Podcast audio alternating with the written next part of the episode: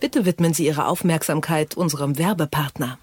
Wenn es um die Internetgeschwindigkeit in Deutschland geht, dann hören wir oft nur schlechte Nachrichten. Dabei gibt es aber schnelles Internet zu fairen Preisen. Der Glasfasernetzbetreiber Pure bietet Internet ohne versteckte Kosten und das auch mit sehr kurzen Vertragslaufzeiten. Besonders interessant ist die freie Auswahl an Produkten, die man einzeln zusammenstellt oder einfach praktisch in einem Paket bucht.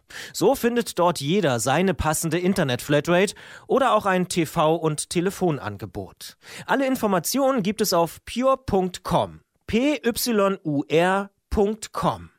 Übrigens, wer jetzt wechselt und noch einen bestehenden Vertrag bei einem anderen Anbieter hat, zahlt für den neuen Pure-Vertrag nichts und das bis zu sechs Monate. Detektor FM. Zurück zum Thema.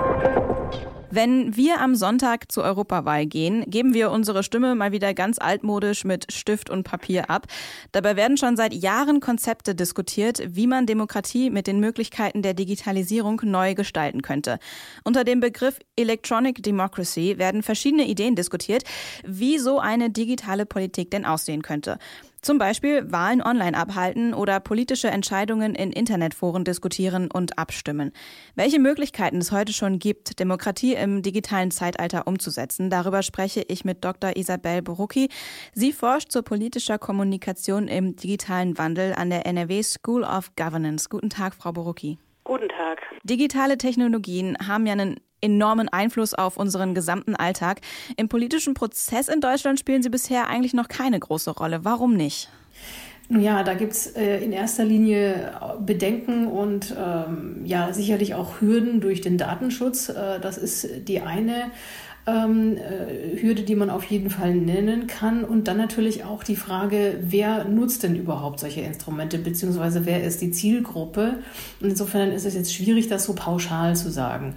Ähm, um ein Beispiel zu machen, E-Voting oder Online-Voting, ähm, was es ja beispielsweise in Estland schon äh, seit längerem gibt, die ja auch eine vollkommen digitalisierte Verwaltung auch haben mittels einer zentralen ähm, Chipkarte bzw. E-Karte, mit der der Bürger mit einer äh, Identität sozusagen oder dem Nachweis seiner Identität alles an Verwaltungstätigkeiten erledigen kann. So was gibt es ja bei uns noch nicht. Und ähm, wenn wir beim Beispiel Wahlen bleiben, ähm, was ja jetzt auch der Aufhänger war, Europawahlen und eben online Stimmen abzugeben, dann ist einfach die, ähm, ja, ich sage jetzt mal Furcht oder auch sind, sind die Bedenken noch zu hoch, dass das ähm, beeinflusst werden kann, dass äh, die, die Server gehackt werden können, auf denen dann Online-Wahlverfahren laufen oder dass auch sonst irgendwie Beeinflussungen durch ähm, ja, Dritte, sage ich jetzt mal, von online durchgeführten Wahlen stattfinden können. Ein analoges Beispiel aus Frankreich, um das nochmal zu äh, untermauern, ist, dass es in Frankreich keine Briefwahl gibt, weil ähm, die Briefträger zu links sind, zu kommunistisch und dann teilweise Briefwahlunterlagen oder Briefumschläge haben verschwinden lassen aus ähm, eher konservativ eingestellten äh, Straßenzügen. Und deswegen hat in Frankreich die Verwaltung die Briefwahl tatsächlich abgeschafft. Und das übertragen auf das Digitale, also das veranschaulicht vielleicht so ein bisschen die, die Schwierigkeiten, die so ganz am Anfang damit verbunden sind. Aber ist es dann zum Beispiel so, dass wir Deutschen da einfach skeptischer sind als zum Beispiel die Menschen in Estland? Ähm, sicherlich auch das ähm, hängt natürlich auch mit unserer Vergangenheit zusammen. Äh, Stichwort Nazi-Deutschland, Propagandaministerium und so weiter. Ähm, und auch generell mit einer gewissen, ja, sag jetzt mal, Vorsicht gegenüber neuen ähm, Verfahren. Dass es natürlich auch gut klappen kann, beziehungsweise dass es auch Möglichkeiten gibt, haben am Anfang die Piraten gezeigt ähm, und bei denen liefen ja auch diese Dinge wie Liquid Democracy ähm, und äh, Adhocracy-Module und so weiter recht gut. Die Problematik sehe ich nicht auf der technischen Seite und bei den Tools, sondern vielmehr bei der Nachfrage der Reichweite und dann letztlich auch dem Output, den man bekommt. Und da mangelt es oftmals dann auch einfach an einer, aus meiner Perspektive, an einer deutlichen und klaren Zielsetzung von Seiten derjenigen, die solche Tools einsetzen. Also es gab ja zum Beispiel schon mal ein Projekt im Friesland 2012, bei dem Bürger sich online an Entscheidungen im Landkreis beteiligen konnten. Mhm. Die Plattform wurde allerdings so kaum genutzt und zwei 2016 dann wegen mangelndem Interesse auch wieder abgeschaltet. Haben Bürger vielleicht einfach gar kein Interesse an so einer umfangreichen politischen Beteiligung oder sind sie da dem, mit dem digitalen Fortschritt einfach überfordert? Also ich kenne das Beispiel Friesland. Es gibt auch andere Beispiele, die tatsächlich noch, ähm, die noch laufen. Ähm, aber die Plattformen, die sozusagen abgeschaltet wurden aufgrund von mangelnder Nachfrage, sind zahlenmäßig denen überlegen, die noch laufen, äh, um es ganz knapp zusammenzufassen. Und da würde ich, also gerade auf der kommunalen Ebene macht es im Grunde keinen Sinn, ähm, die Dinge online auszuhandeln und zu verhandeln, weil man im, in, in der Kommune, in der Gemeinde in der Regel, gerade in Friesland, kurze Wege ähm, tatsächlich noch hat und ähm, sich einfach in Anführungsstrichen treffen kann. Wo es dann tatsächlich Sinn macht, ist spätestens auf der Landes- und eben natürlich Bundesebene. Also da besteht natürlich sicherlich oder, oder sehe ich sehr viel Potenzial. Ähm, und jetzt, um nochmal aufs Beispiel zurückzukommen, ich denke, es, es war wie gesagt, in diesem Fall oder, oder generell bei solchen Projekten ist es ein Mix aus beidem. Ähm, mangelndes Interesse, beziehungsweise dann halt eben sagen, wir können uns auch vor Ort äh, in, in Persona treffen, äh, face to face und eben auch die Frage, ähm, gibt es denn auch Beschränkungen und Hindernisse des Zugangs? Ne? Also nicht jeder hat ja Internet oder möchte Internet und möchte nicht auch äh, sich in entsprechenden Netzwerken umtreiben, möchte auch nicht unbedingt überall seine Daten eintragen, was ja inzwischen gang und gäbe ist. Und, und solche Dinge ähm, spielen natürlich auch immer mit rein. Wir haben ja auch schon über die Skepsis gegenüber äh, Online-Portalen und so gesprochen. Mit den vielen Datenskandalen jetzt im Hinterkopf, wenn ich meine Stimme im Internet abgebe, wie sicher kann ich denn da sein, dass sie nicht manipuliert wird?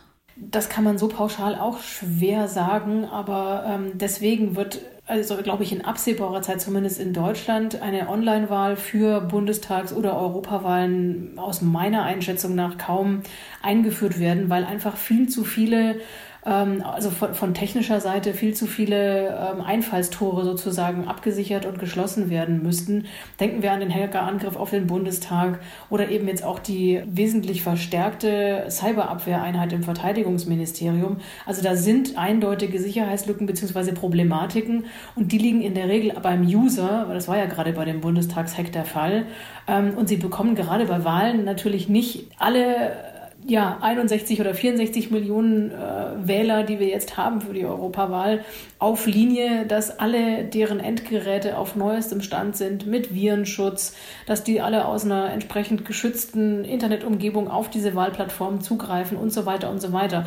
Also das ist aber wirklich, wie gesagt, von der technischen äh, Seite her der Absicherung noch, denke ich, viel zu, ähm, also sind da noch viel zu viele Einfalltore dann auf Seiten des Wählers und des Users zu sehen. Weniger jetzt tatsächlich von, von Serverseite, glaube ich, da könnte man das schon sicher machen, dass man sich absichert äh, gegenüber ein Angriffen von außen. Aber ähm, wie immer, wenn man mit der Interaktion Mensch-Computer, Mensch-Maschine zu tun hat, ist, ähm, ist der Mensch einfach äh, die größte Fehlerquelle dahinter. Die äh, Piratenpartei hat vor zehn Jahren schon ein digitales Demokratiekonzept entworfen. Sie haben es äh, ganz am Anfang schon angesprochen, Liquid Democracy, also eine Mischung aus repräsentativer und direkter Demokratie als Alternative zu unserem Parlament. Ähm, wie zukunftsträchtig halten Sie das? Was halten Sie davon? Sie haben es jetzt gerade schon gesagt, also diese Vermischung von repräsentativer und direkter Demokratie ist halt so in unserer Verfassung und insbesondere im Parteiengesetz nicht implementiert. Da gilt das Delegationsprinzip, ähm, dass also die Parteien territorial und eben nach entsprechender Delegation gegliedert sein müssen.